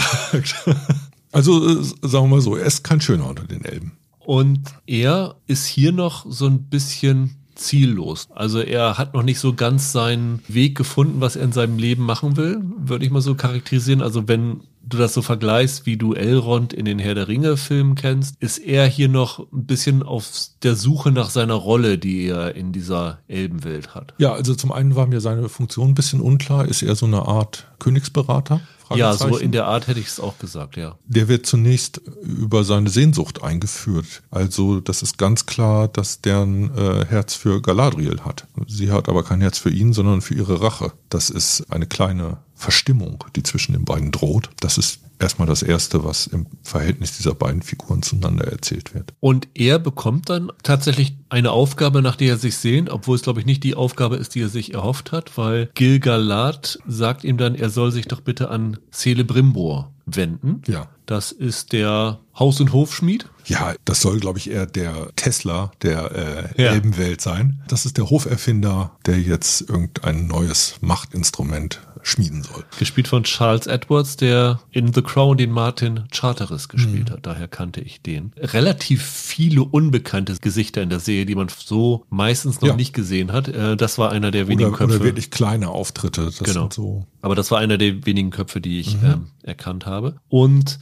er träumt davon, dass er ein Vermächtnis hinterlassen kann, so wie das, ich glaube, sein Großvater auch gemacht hat. Das war so ein sehr angesehener Architekt, Schmied, Erfinder. Und es wird nur nicht explizit gesagt, was er macht. Er zeigt da nur Elrond einen Plan von einer riesigen Schmiede, die er innerhalb kürzester Zeit gebaut haben will, Schrägstrich muss. Ja. Und wer kann sowas? Genau. Und was damit gemeint ist, natürlich klar. Also in dieser Schmiede werden sicherlich die Ringe geschmiedet werden, weil das alles andere macht keinen Sinn, weil Celebrimbo ist halt auch derjenige, der, der diese Ringe geschmiedet hat. Ja. Und weil es halt nicht möglich ist, gerade für Elben in dieser kurzen Zeit so ein mächtiges Gebilde auf die Beine zu stellen, sagt dann Elrond, ich habe da jemanden bei myhammer.de und äh, geht dann mit Celebrimbo nach Casadum, also was wir mittlerweile als Moria auch kennen, das wo in Herr der Ringe Gandalf den Ballrock ja. gesagt hat, du kommst hier nicht durch. Und er will dort verhandeln und sagte, er, er ist da gut befreundet mit den Zwergen. Das ist dann halt der nächste Ort, den wir zu sehen bekommen. Der Freund von ihm oder den, den er als Freund sieht, ist Durin der Vierte, der gespielt wird von Owain Arthur. Er stellt dann relativ schnell fest, dass die Freundschaft ein bisschen einseitig geworden ist in den letzten Jahren. Ja, Zwerge sind nachtragend. Ja, stimmt. Er kommt dann dann erst rein, indem er ja ihn zum Duell fordert, auf verspielte Art und Weise. Dann wird ein bisschen Steine geklopft zwischen den beiden. Und dann bringt er dann Duren dazu, auf den Tisch zu bringen, was ihn so enttäuscht hat. Und er sagt einfach, du hast dich hier, was weiß ich, wie viele Jahrzehnte nicht gemeldet. Das ist für einen Elben vielleicht nur ein Augenschlag, aber für mich ist es ein ganzes Leben. Dann versöhnen die beiden sich halbwegs wieder. Er versucht ihn halt zu rekrutieren dafür, dass sie diese Schmiede da bauen. Und dann bekommen wir in dieser Location noch zwei Sachen mit. Zum einen lernen wir den Vater von Durin den Vierten kennen, Durin den Dritten. Also das ist ja. der im Moment noch amtierende Zwergenkönig. Der mal, wer spielt denn denn? Gespielt wird von Peter Mullen, was ich überhaupt nicht erkannt habe. Und ich bin ja nun der größte Peter Mullen-Fan. Genau. Aber mit äh, dem Riesenbart und der Friese ja. habe ich ihn nicht zusammengebracht. Am Ende sehen wir die beiden, wie sie vor einer Schatulle stehen, die sie öffnen, wo ein bisschen Licht rauskommt sie sich sagen, das darf nie bekannt werden, dass wir das hier haben. Was das ist, können wir nachher nochmal spekulieren. Das ist das, was wir so in Casadum kennenlernen, zusammen mit der Ehefrau von Duren dem Vierten, nämlich dieser, die gespielt wird von Sophia Numvete. Das erste Mal, dass wir eine Zwergin sehen, waren die bei Jackson, war keine Zwergin zu sehen, ne? Ich glaube, beim Hobbit soll es schon eine okay. geben. Trotzdem fühlt es sich so an, dass wir eigentlich kein Bild von Zwerginnen haben. Und das, was uns jetzt präsentiert wird, hat keinen Bart. Und das ist ja auch so, dass Tolkien, glaube ich, lediglich in seinen Werken einmal von einer Zwergin redet. Also es ist wohl etabliert, dass es Zwerginnen gibt, aber die sind nicht so richtig ausgeführt worden. Auch die Tatsache, dass... Ja, das wäre eigentlich schade. Da hätte man doch zwittrige Zwerge. Ja. Und die Tatsache, dass halt die Zwergin in dem Trailer keinen Bart hatte, hat natürlich auch wieder ziemlich viele angefressen. Man sieht ein bisschen hier, also ich habe drauf geachtet, am Kinn so ein bisschen Haare. Wahrscheinlich rasiert sie sich einfach nur gut. Also ich vermute mal, dass die Tendenz bei den Zwerginnen auch ist, dass sie Bärte haben können. Aber ich sag mal, während der Duren der vierte eher auf Krawallkurs ist, ist sie eher diplomatischer und versucht dann auf eine sehr geschickte Art und Weise die Probleme zwischen den beiden wieder auszuräumen, beziehungsweise sie dazu zu drängen, ihre Probleme doch miteinander auszuräumen. Naja, also es ist wieder so, dass die Zwergenwelt ein bisschen für den Comic Relief eingesetzt ja, wird. Ja, absolut. Was in dem Fall erstaunlich ist, weil das genau der Handlungsstrang ist, der in Verbindung mit Elrond steht. Ja. Und der war in Sachen Humor bisher unverdächtig in der alten Herr der Ringe Trilogie. Deshalb ist das auch jetzt wieder so ein Shift, was den Ton angeht, der den Orthodoxen missfallen könnte aber kann ich mit leben. Stört dich dieser Comic Relief Charakter? Also würdest du sagen, dass das der Plot ist, der dir am wenigsten gefallen hat? Klingt so ein bisschen durch, oder? Sagen wir mal so, ich finde vielleicht am wenigsten originell. Wenn du mir sagst, hier ist ein Blatt Papier, denkt dir mal irgendwas mit Zwergen aus, dann bin ich ziemlich schnell bei solchen oder ähnlichen Plotentwicklungen. Das nimmt man so mit. Für, für, mich war das ein bisschen Füllmaterial, aber mit genügend Unterhaltungswert, dass ich es ertragen kann, wenn die Szenen nicht zu lang werden. Was ich tatsächlich aber ganz cool fand, visuell jetzt Casadum in voller Blüte zu sehen, wo wir sie ja nun in Herr der Ringe nur in einer Ruinenversion gesehen haben und jetzt da diese Wasserfälle zu sehen, dann diesen, diesen Lebensbaum der Elben, ja. den er dort aufgezogen hatte und wie da so das Handwerks Gewerbe da floriert. Das fand ich schon irgendwie cool. Also da habe ich echt nicht mit gerechnet, dass ich das so interessant finden würde. Äh, kleine Fußnote, lass uns nachher nochmal kurz über Fantasy und CGI-Bilder ja, sprechen. Das können wir machen. Dann haben wir eigentlich so an großen Locations nur noch eine. Das sind die Südlande, die Southlands. Ja. Ein Ort namens Tirharat wird dort gezeigt. Dort lebt eine Heilerin namens Bronwyn, die wird gespielt von Nazanin Bonyadi. Ich will immer sagen, bekannt aus der George Clooney Kaffeewerbung. äh, aber sie war auch in Homeland dabei, auf jeden Fall. Da ist sie mir damals sehr positiv aufgefallen und ich glaube in Counterpart war sie auch dabei. Ja, das habe ich gelesen, stimmt. Die hat einen Sohn namens Theo, der gespielt wird von Tyro Muhafidin. Sieht den alleine groß Und wie wir relativ schnell erfahren, hat sie eine, ich glaube, sie haben noch keine heimliche Beziehung, aber es bahnen sich da Gefühle zu einem Elben an, nämlich Arondir, der von Ismael Cruz Cordova gespielt wird. Also die Chemie zwischen ihnen stimmt, was daraus wird, wissen wir noch nicht. So wird das im Grunde genommen eingeführt. Genau, und dieser Elb ist Teil einer Patrouille im Grunde genommen. Ja, einer Patrouille, einer letzten Elbenfestung, die dort geblieben ist, mit dem Hintergrund, dass dort in dieser Gegend sehr viele Unterstützer von Morgoth gewesen sind unter den Menschen und die Elben den Menschen daher nicht trauen. Deswegen haben sie da dieses Bataillon hinterlassen, dass sie ein bisschen ein Auge darauf haben, dass da nichts Böses passiert. Dieses Bataillon wird jetzt aber abgezogen, weil ja der Gilgalad bestimmt hat, dass das Böse endgültig besiegt mhm. ist und dass der Kampf vorbei ist. Das fühlt sich ein bisschen an wie Abzug der Besatzer. Ja. Ne? Direkt mit ihnen sind alle, naja, freundlich wäre jetzt das Falsche, aber die machen schon alles, was die Elben sagen. Aber wir, sie drehen ihnen den Rücken zu dann merkt man, dass die eigentlich total verhasst sind. Genau, also wir sehen da einige Szenen im örtlichen Pub, wo ordentlich gebechert wird und doch so die Opposition gegen die Elben schon sehr stark ist und als der Verdacht geäußert wird, dass die Bronwyn was mit dem Arondir haben könnte, sie auch sehr negativ angesehen wird. Und hier in diesem Ort finden sich die ersten Anzeichen, dass das Böse nun doch noch nicht verschwunden ist, weil das erste, was dort kommt, ist, es kommt jemand an, der die Heilerin fragt, ob sie nicht nur für Menschen, sondern auch für Tiere was machen kann und seiner Kuh würde es nicht gut gehen. Die kommt da ein bisschen abgemagert hin oh. und Aaron dir versucht sie dann zu melken. Oh Gott, ey. und dann kommt der um, schwarze Schleim daraus. Um, um mal Paul Celan zu verballhorn die schwarze Milch der Kühe. das war schon eine Lust. Also ich fand es eine amüsante Szene, oder? Ja, eindrücklich. Ihr werdet es ja schon gesehen haben. Ich muss gerade dran denken.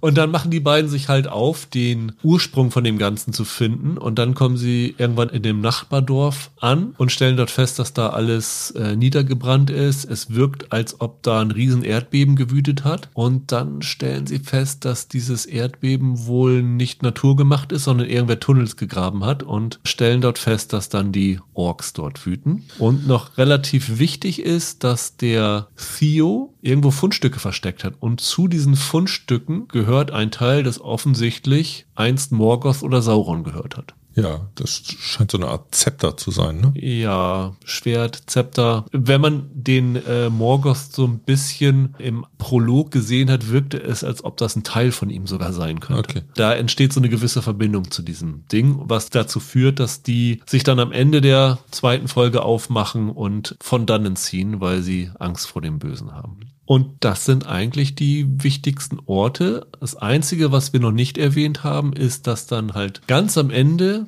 der zweiten Folge Galadriel auf dem Weg nach Valinor halt einen Rückzieher macht, ins Wasser springt und dort von einigen anderen Schiffbrüchigen aufgelesen wird. Die machen schnell Kontakt mit, wie nennen sie es, mit dem Wurm, irgendein anderes Monsterwesen. Das dezimiert diese Schiffbrüchigen dann nochmal und dann bleibt nur noch der halbe Rand übrig, der von Charlie Vickers gespielt wird, der übrigens auch aus diesen Southlands stammt und aus Gründen, die wir noch nicht wissen, von dort geflohen ist oder seiner Vergangenheit entflohen ist. Und die beiden schippern dann weiter über die See, bis sie dann am Ende aufwachen und dort eine Person auf einem Schiff im Gegenlicht sehen. Und das ist dann die letzte Szene dieser zweiten Folge. Haben wir alles erwähnt? Ich glaube ja. An Orten und Figuren, ja. ich denke. Was mir sehr gut gefallen hat, muss ich sagen, ist, dass die Serie sich Mühe gegeben hat, uns als Zuschauer nicht zu überfrachten. Dass sie sich Zeit nehmen, diese Welt einzuführen. Ich hatte so ein bisschen die Befürchtung, dass sie am Anfang sehr, sehr schnell alle möglichen Orte einführen in der ersten Folge, so nach dem Motto, hier sind die 100 Figuren, die wichtig sind in der Serie, jetzt versucht ja. euch die mal zu merken. Das machen sie nicht. Ich glaube, da ist wahrscheinlich auch der Brian Cockman mit involviert gewesen, weil Game of Thrones hat das ja auch genau so gemacht, dass sie nicht alle Locations gleich in der ersten Folge eingeführt haben, sondern nach und nach. Also, dass die Zwerge zum Beispiel erst in der zweiten Folge auftauchen. Also, ich fand den Aufbau in diese Einführung in die Welt fand ich sehr gelungen. Ja, also sie haben wirklich als allererstes im Grunde genommen die Verbindung zu der alten Trilogie geschlagen, indem sie uns erstmal mit der Figur, die wir bereits schon kennen, versorgen mit äh, Galadriel, auch wenn sie umgedeutet wird. Dann hast du den Ausflug in die heimelige Hobbit-Welt, hier über die Haarfüße. Und mit dem dritten Schritt, nämlich in dieser Menschenwelt, wo Aaron Dir, dieser, dieser Elb da auf Patrouille ist, da schlagen sie dann, finde ich, so einen Bogen in den dramatischen Gehalt. Das ist die Welt, wo die Konflikte am schnellsten etabliert werden und offenlegen und wo sofort so eine bedrohliche Stimmung sich einschleicht. Und in der zweiten Folge Walzen sieht das ja auch so ein bisschen aus. Das, was an dramatischem Geschehen stattfindet, die Fights, finden dann genau dort statt. Das fand ich jedenfalls strukturell so ganz clever gelöst. Und sie haben ja immer noch nicht alles eingeführt. Ne? Wir wissen ja, dass Numenor, diese genau. Insel, westlich von Mittelerde, die ja damals erschaffen worden ist von den Elben als Belohnung für die Menschen, die in dem ersten Zeitalter im Kampf beigestanden haben, haben sie das ja aus dem Meer erschaffen, diese Insel, und den Menschen, die dort sind, halt auch eine, glaube, dreimal so lange Lebensdauer verschafft. Was im Trailer ja schon zu sehen gewesen ist. Genau, das ist ja das so ein richtiges Paradies. Also Ja, das die- ist ja so die Hochblüte der Teil Zeit. die großen epischen Bilder des Trailers stammen genau daher. Ich gehe davon aus, dass sie den Bogen dahin jetzt mit dem Ende der zweiten Folge geschlagen haben. Also ich würde auch sagen, also man kann davon ausgehen, dass diese Person, die wir dort sehen in diesem Gegenlicht, also es kann eigentlich meiner Meinung nach nur eine von zwei Personen sein. Das kann entweder Isildur sein, der gespielt wird von Maxim Baldry, oder Isildurs Vater, Elendil, der gespielt wird von Lloyd Owen. Also ich würde vermuten, dass es einer von den beiden ist, die die beiden aufgabeln. Und ich meine, das sieht man ja im Trailer auch, dass das Schiff dann nach Numenor reinfährt. Da gehe ich stark von aus, dass wir das dann in der dritten Folge zu sehen bekommen. Ja, würde ich auch vermuten. Die Monster, die wir zu sehen bekommen haben, und wir haben ja eben schon gesagt, dieses Wurmwesen im Wasser, wir haben ja dann in dieser Höhle am Anfang mit Galadriel noch so ein, Trollangriff. genau, so ein Trollangriff, so ein Sch Schneetroll heißt er, glaube ich. Die sind eigentlich so in der Tradition von den äh, Peter Jackson Monstern, oder? Ja, also ich habe jetzt nichts gesehen, wo ich sagen würde, in Sachen Spannung wird da noch einer draufgesattelt. Tradition der Jackson-Monster finde ich schon ganz gut beschrieben. Es gibt in der zweiten Folge eine Action-Einlage, so eine Keilerei in einem Gebäude. Die fand ich überraschend clever inszeniert. Die hat echt Spaß gemacht. Du meinst äh, mit Bronwyn. Ja, ne? genau. Fand ich auch super. Ich hatte, glaube ich, nach der Vorführung gesagt, das hatte so ein bisschen so einen Jason Bourne-Style, wie sie das da inszeniert haben. Das hat mir sehr, sehr gut gefallen. Ja, und, und gleichzeitig gab es ja oft im Herr der Ringe auch so ein paar Kampfgimmicks. Legolas und der Zwerg, die dann irgendwie Wie viele sie töten. die umgehauenen Opfer zählen Ja. und Legolas in jedem Film mit seinem einen Auftritt, wo er einen Rüssel runtersurft oder irgendwie sowas. Und so ein kleines Gimmick bauen sie in diesem, in diesem Kampf auch ein, wo man so denkt, äh, ja, okay, das hätte Jackie Chan auch so gemacht. Du wolltest noch was zu CGI-Bildern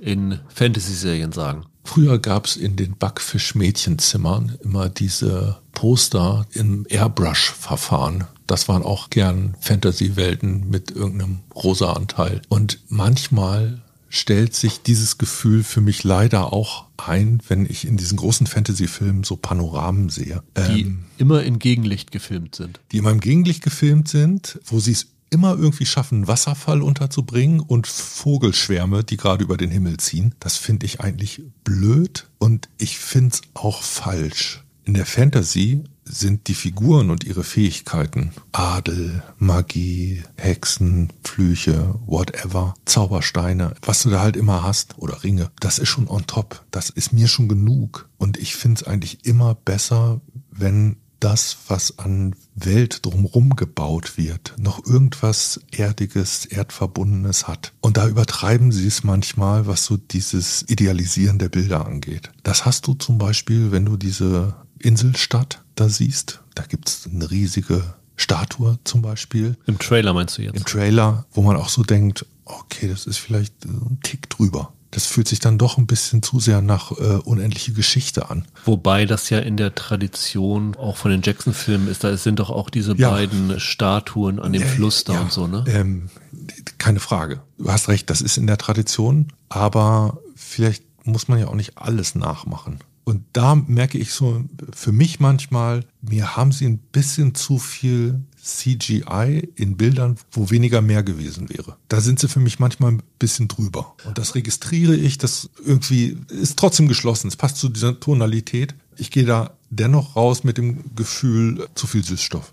Man muss tatsächlich sagen, die neuseeländische Landschaft lassen sie nicht so wirken in den ersten beiden Folgen, ja. wie es bei Jackson so gewesen ist. Mag sich nachher noch ändern, aber ja. was auch ein bisschen daran liegt, du hast hier sehr viele Establishing Shots von den einzelnen Schauplätzen, wenn man so die Linden und sowas mhm. zeigt, dann wollen sie natürlich zeigen, ja, hier so sind diese Gebäude und so unterscheiden sich diese Welten. Ich könnte mir vorstellen, dass sie das vielleicht zurückfahren werden, wenn wir einmal schon wissen, wo es ist, dass sie dann mehr, ich sag mal, auf Kopfhöhe gehen, statt auf ja, Vogelperspektive. Ähm, ich, ich fände das äh, wünschenswert. Du hast es auch umgekehrt, ne? Du hast überraschend viele Nahaufnahmen zum Beispiel. Wenn diese Figuren gezeigt werden, wird Welt drumherum ziemlich ausgeblendet. Aber ich muss sagen, die Trailer CGI-Sachen fand ich schlimmer als jetzt in der fertigen Version. Vielleicht mag es sein, dass es sogar auf Leinwand besser wirkt als ich sag mal, auf dem Computermonitor, wenn man es auf YouTube sieht. Aber generell war ich vom Look doch positiv überrascht, weil da hatte ich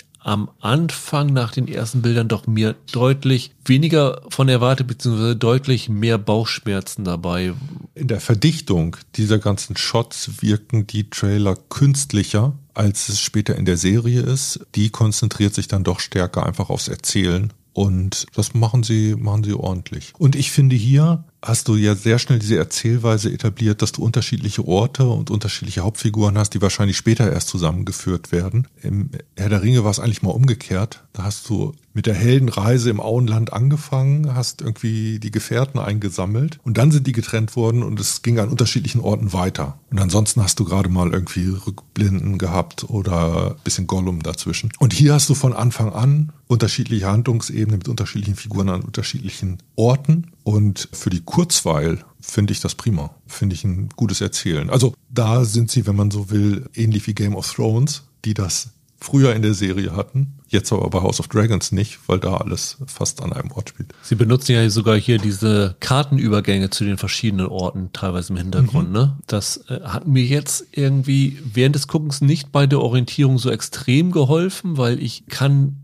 daran immer noch nicht genau abschätzen, wo auf Mittelerde jetzt welcher Ort ist, wenn ich die Karte nicht auswendig im Kopf habe. Ja, das ist zu lange her. Da hättest du mich als 16-Jährigen vielleicht mal fragen müssen, aber das kriege ich heute auch nicht mehr zusammen. Aber ich fand das ganz äh, schön gemacht. Übrigens, wir haben ja über House of the Dragon noch gesagt, ja, es ist schade, dass sie auf den Titelvorspann verzichtet haben. Da haben sie uns ja mit überrascht, beziehungsweise alle mit überrascht, dass sie jetzt in der zweiten Folge, im Gegensatz zu den Versionen, die sie an die Presse geschickt hatten, dann doch einen Vorspann in der Tradition von Game of Thrones mit der Originalmusik hatten. Nicht mit den Schauplätzen, aber von dieser Spielart relativ mhm. ähnlich. Hier in Die Ringe der Macht gibt es ja natürlich auch einen Vorspann. Äh, wie fandest du den? Der ist ja so mit so weißen Steinchen, die neu angesiedelt werden, wo dann auch so als Symbol für das böse schwarze Steinchen reinkommen und all sowas, fand ich ganz hübsch. Ist jetzt kein Vorsprung, wo ich sage, oh, der hat irgendwelche Preise verdient oder so, aber fand ich irgendwie ganz toll bodenständig.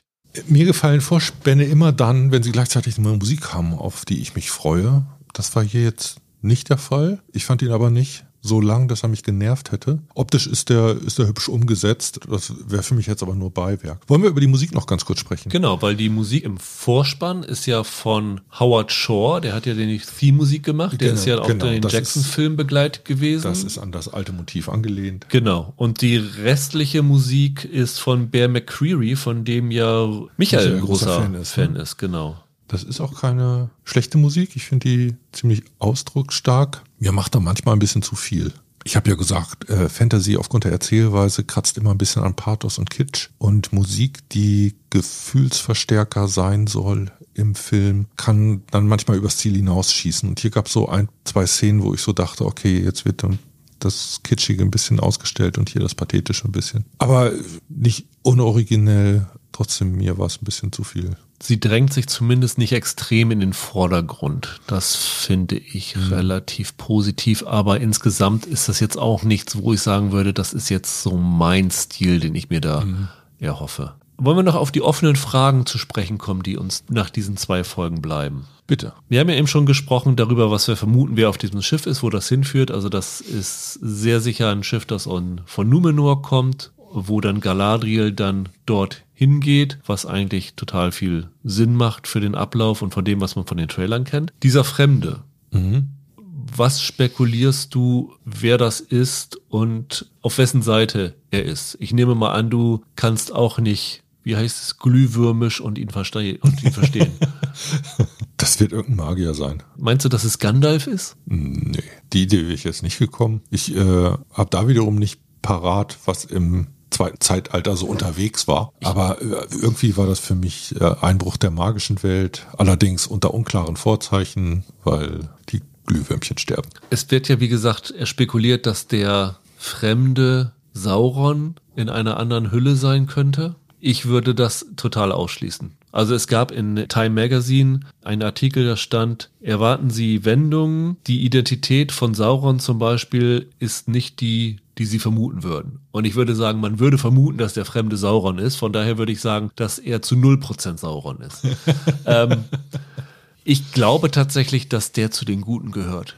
Ich glaube, das wären so Sachen eingestreut, wo man denken könnte, oh, der könnte böse sein und das Unheil auf diese Erde bringen, weil er stürzt ab und dann passieren hier diese seltsamen Dinge. Ich glaube, da ist was positiv in dieser Figur drin. Ich habe keine Ahnung, in welche Richtung das reinführt. Ich habe da nicht mal eine Theorie, was es sein könnte im ja. Moment. Aber ich glaube schon, dass die Nori nicht ganz falsch damit liegt, dem Mann zu vertrauen. Sehe ich auch so. Hast du einen anderen Kandidaten, wo du sagen würdest, das könnte Sauron sein, den wir jetzt schon vielleicht gesehen hätten? Oder eine andere Kandidatin, kann ja auch sein. Nee, das wäre jetzt äh, Wünsch dir was spielen. Ich glaube, ich fände einen bösen Elrond der die Zwerge verführt. Eine schöne Idee. Ich glaube, das können sie nicht machen. Also wenn sie das machen, dann ist Habt aber... Habt hier zuerst gehört. dann ist aber Zeta und Morgoth im, im Herr der Ringeland. Ich meine, angedeutet wird es natürlich bei dem Sohn von Bronwyn, bei dem Theo, der, der mit diesem ja. Teil von äh, Sauron in Verbindung steht und sich ja dadurch, dass sein Blut sich damit ein bisschen vermengt, man meinen könnte, das Böse sei in ihn gefahren es wäre natürlich schon sehr offensichtlich, damit so in der ersten Folge ins, ins Haus zu fallen, aber. Ja, aber es das macht erzählerisch keinen Sinn, weil sie die Figur dann altern lassen müssen. Ja. Nee, da kommt jetzt noch was in den, in den nächsten Folgen. Ja, ich glaube auch. Ich glaube, das ist ein Motiv, das haben sie noch nicht ausgepackt. Und dann ist ja in dieser Truhe dieses Glitzernde, was ja wie bei Pulp Fiction, wo man den Koffer nur von hinten sieht und da ein bisschen Licht rauskommt. äh, wir bekommen ja nicht zu sehen, was da drinne ist. Was meinst du, was da drinne sein könnte? Drehte sich nicht große Teile vom Hobbit um diesen Elbenstein? Okay. So? als dieses Licht aus der Truhe schien, habe ich gedacht, warte mal, den haben die Zwerge doch irgendwann gefunden. Da weiß ich aber nicht mehr. Ich glaube, im Hobbit ist das auch über eine Rückblende erzählt worden, in welchem Zeitalter das eigentlich sein sollte. Mal gucken. Lass ich mich gerne überraschen. Ich hatte kurz drüber nachgedacht, weil ja in Casadum bzw. in Moria ja dieses Metall Mithril abgebaut wird. Und okay. aus diesem Metall, glaube ich auch, zumindest heißt dieses Hemd, das Frodo trägt, ja auch Mithril. Ob das da vielleicht drinne sein könnte, aber ich glaube nicht, dass das sowas ist, was irgendwie ein großes Geheimnis ist. Das scheint ja irgendwas zu sein, was die Beziehung zu den Elben zerstören könnte oder irgend sowas, wenn sie wüssten, dass sie das haben. Ich vermute mal, wenn man heute Morgen auf Reddit geht, werden da schon einige größere Theorien gesponnen sein. Bis jetzt kann ich es mir noch nicht so ganz erklären, aber ich glaube, da werden wir nächste Woche schon mehr drüber wissen. Hast du noch irgendwas, was dir auf dem Herzen brennt? Nee, nicht so richtig mein Resümee, wenn ich das sagen ja. kann, ist immer noch, ich bin positiv überrascht. Es gibt genügend Figuren, wo ich wissen will, wie es weitergeht. Es hat mich in diese Welt gezogen. Es hat mich erinnert an dieses alte Herr der Ringe Gefühl. Das bedienen sie ganz gut. Ich finde das Ganze technisch gut umgesetzt. Wer seine Probleme mit Fantasy hat oder mit ein bisschen überzüchteten CGI-Welten, kann auch hier manchmal Bauchschmerzen bekommen. Pathos, ein bisschen Kitsch oder Naivität steckt da genauso drin. Aber halt auch viel Unterhaltung, Abenteuer, Action, überraschende Bilder. Und all das hat mich zu meinem eigenen Erstaunen eingenommen für die Serie. Serien gucken funktioniert ja sehr viel über Stimmung und Gefühle. Und ich kann sagen, ich bin in diese zwei Folgen reingegangen mit einem flauen Gefühl im Magen und bin regelrecht beschwingt aus dem Kino wieder rausgegangen, oh. weil ich echt positiv überrascht gewesen bin. Vielleicht bewerte ich das jetzt für mich ein bisschen zu hoch, weil ich meine Erwartungen so extrem niedrig angesetzt mhm. hatte. Mhm. Aber das, was ich hier gesehen habe, hat mir visuell extrem gut gefallen, aber was mir noch viel wichtiger ist, es hat mir super gut gefallen, wie die Showrunner und ihr Autorenteam es geschafft haben, diese Welt wieder neu einzuführen, nach und nach diese Figuren aufzubauen, Charaktere gebaut haben, die ich interessant und spannend finde, sie besetzt haben mit DarstellerInnen, die ich sensationell fand. Also, ich finde, Morphet Clark ist eine Glanzleistung, die, die zu besetzen. Also das war bestimmt extrem schwierig und ich glaube auch, wenn sie da nicht die richtige gefunden hätten, dann wäre die Serie ein Desaster geworden. Ich finde, das ist perfekt. Ich mag die Bronwyn, ich mag den Arondir. Also es ist so viel, was mir da wirklich positiv zugesagt hat und ich freue mich jetzt wirklich, und das hätte ich dir garantiert vor zwei Wochen nicht gesagt, ich freue mich regelrecht darauf, jede Woche wieder nach Mittelerde zurückzukehren und dann mit dir darüber zu sprechen. Ja, weißt du was, dann lass uns doch einen kleinen Recap, Appendix Ja, für die nächsten genau. Folgen über die ganze Staffel machen. Aber wir haben ja schon einen Appendix, der heißt Rotes Licht, grünes Licht. Zwei Piloten, die ich wieder zum Abschluss für dich habe. Die eine Serie heißt Lost World, stammt aus dem Jahr 2011, dreht sich um ein Forscherteam, das nach einem Unwetter in ein Sinkhole, so ein Loch im Boden, dadurch in einer prä prähistorischen Welt landet. Ja. Der Chef des Forscherteams wird von Wes Studi gespielt. Regie des Ganzen hatte Les Landau, einer der Hauptregisseure von Star Trek The Next Generation. Ja. Unter den Darstellern waren Sky Dumont und Elias Mbarek. Und Pro7 hatte die Rechte an dieser Serie schon vorab sich gesichert, bevor dieser Pilotfilm eingestellt worden ist, weil Galileo-Moderator Ayman Abdallah ausführende Produzent von der Serie gewesen ist. Okay. Das ist die erste Serie. Verwirrend, ja. Die zweite Serie heißt Ice Planet. Dort geht es um eine Raumstation, die von Aliens angegriffen wird und der Kommandant flieht auf einem Raumschiff, das dann durch ein Wurmloch auf einen Eisplaneten geschleudert wird. Der Kommandant ist wieder Wes Studi. Regie hat geführt Winrich Kolbe, auch ein Star Trek Next Generation Regisseur. Zu den Darstellern gehören Rainer Schöne, Florian David Fitz und Anna Brüggemann. Und hier hatte sich die Rechte vorab RTL 2 gesichert, weil das Ganze konzipiert worden ist vom Welt der Wunder Moderator Hendrik Hai. Was hat's wirklich gegeben? Jetzt hast du mich. Ich sag eins. Lost World hat's gegeben? Ja. Falsch. Ah, es hat tatsächlich Ice Planet gegeben und ich kann euch allen nur raten, auf YouTube ist dieser Pilotfilm zu sehen und es ist so unfassbar schlecht. Das kann man sich nicht vorstellen. Florian David Fitz hieß da übrigens noch Florian Fitz Junior. Ja. Und okay. äh, es ist wirklich Hendrik Hai, der Welt Ja. der Wundermacher, hat das tatsächlich produziert und äh, ich glaube erfunden. Und es sollte mal bei RTL 2 laufen, bis sie beschlossen haben nach dem Pilotfilm, das ist so ein Dreck, das können wir nicht weitermachen. Es ist unglaublich. Also das spottet jeder Beschreibungstermin, glaube ich, 90 Minuten langer Pilotfilm. Es wäre was, würde ich sagen, wenn Oliver Kalkofe zuhört, Schläferz, Top-Kandidat dafür. Ja, in der nächsten Woche sprechen wir natürlich über die dritte Folge von Die Ringe der Macht. Wir werden aber natürlich auch eine ganz normale Vorstellung von neuen Serien machen. Dort liegt an Munich Games. Und The Lazarus Project. Und ich hoffe, dass du dabei bist, weil nämlich Lazarus Project von einem der Pflichtschandemacher stammt. Ja, und da super. bist du ja so ein großer Fan von Ja. gewesen. Also die beiden Serien in der nächsten Woche und dann die dritte Folge von Ringe der Macht. Bis dahin. Habt ein schönes Wochenende. Bleibt gesund. Macht's gut. Ciao, ciao. Ciao.